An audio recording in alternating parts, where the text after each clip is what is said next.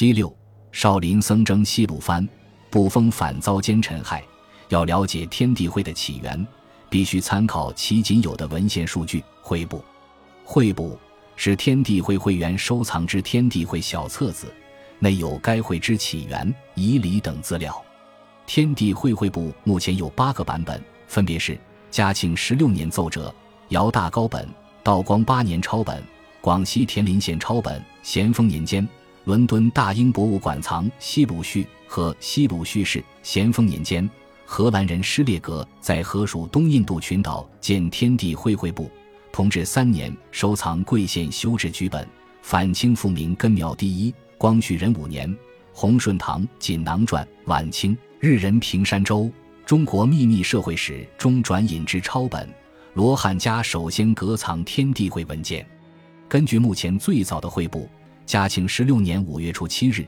兵部侍郎兼督察院右副都御史巡抚广西等处地方提督军务成林的一份奏折，题为《广西巡抚成林为搜获东兰州天地会成员姚大高所藏会帛成军基础资文》，记载当时成林从天地会成员姚大高身上搜出三角木戳、红布三块、会部一本，而会部中详述了天地会的创立缘起。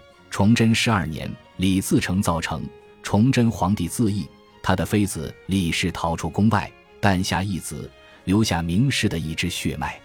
康熙年间，福建莆田南少林寺中的僧人帮助朝廷平定西鲁藩之乱，得圣凯旋后反被诬谋反，朝廷派出八旗兵，火烧南少林，意图斩草除根，只有师徒六人成功逃脱，从此亡命天涯。这师徒六人为首的是师尊万提喜，法号云龙，即后来小说中蔡德忠所奉之万云龙。六人走至长沙汉口，看到水上浮起一个白石香炉，炉底刻着“兴明绝清”四字。六人得此招式，邀的兄弟凑成一百零八人。康熙甲寅年七月二十五日丑时，众人歃血为盟，拜万云龙为大哥。并借用明初洪武年号，指洪为姓。九月初九，万云龙与清兵交战，死于阵上。五祖即保护李妃所生之小主洪英逃走。后来众人与清兵再战，终战胜，并取回万云龙的尸首。其尸葬于高西庙三层楼脚下，奋击虎子山五巷。五祖回来，却不见小主洪英，从此不知下落，身无依靠。这本在天地会成员姚大高身上搜出的会部，详细叙述天地会创立缘起。而在这段文字后面，还有小主洪英生五房的故事，并有多副对联、诗句，几个专用合体字解释，吉凶书信用之字号图记，以及兄弟之间互相盘问的对答语句。另外，还有一些日常相处的手势、动作，例如奉烟、奉茶等须有的礼仪与动作。至于会部所述之少林寺僧主朝廷平定西鲁藩之战后反遭奸人所害的内容，情节十分简单，文字也十分粗糙，其中错别字也不少。仔细去看，更有点话本小说的味道。从清初至乾隆年间，并没有一个外族或组织名曰西鲁藩，也没有一场乱世与西鲁藩有关。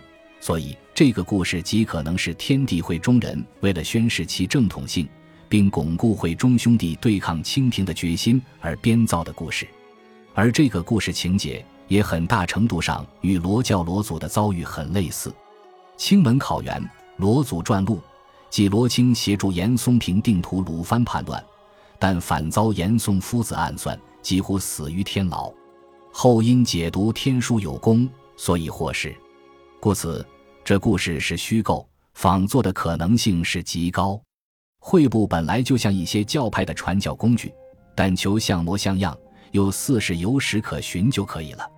据嘉庆十九年天地会会员刘奎养的口供，刘氏粗识数字，不安文艺，书内所叙情节及对联诗句俱不能讲解。相信像刘奎养一般粗识数字，不安文艺，比比皆是，连会部都看不明白。更遑论判别其中真伪。大清律例刑律，贼道上之一，凡异姓人，但有歃血定盟，焚表结拜弟兄者，赵谋叛魏行律。为首者，你脚坚厚，未从简易等。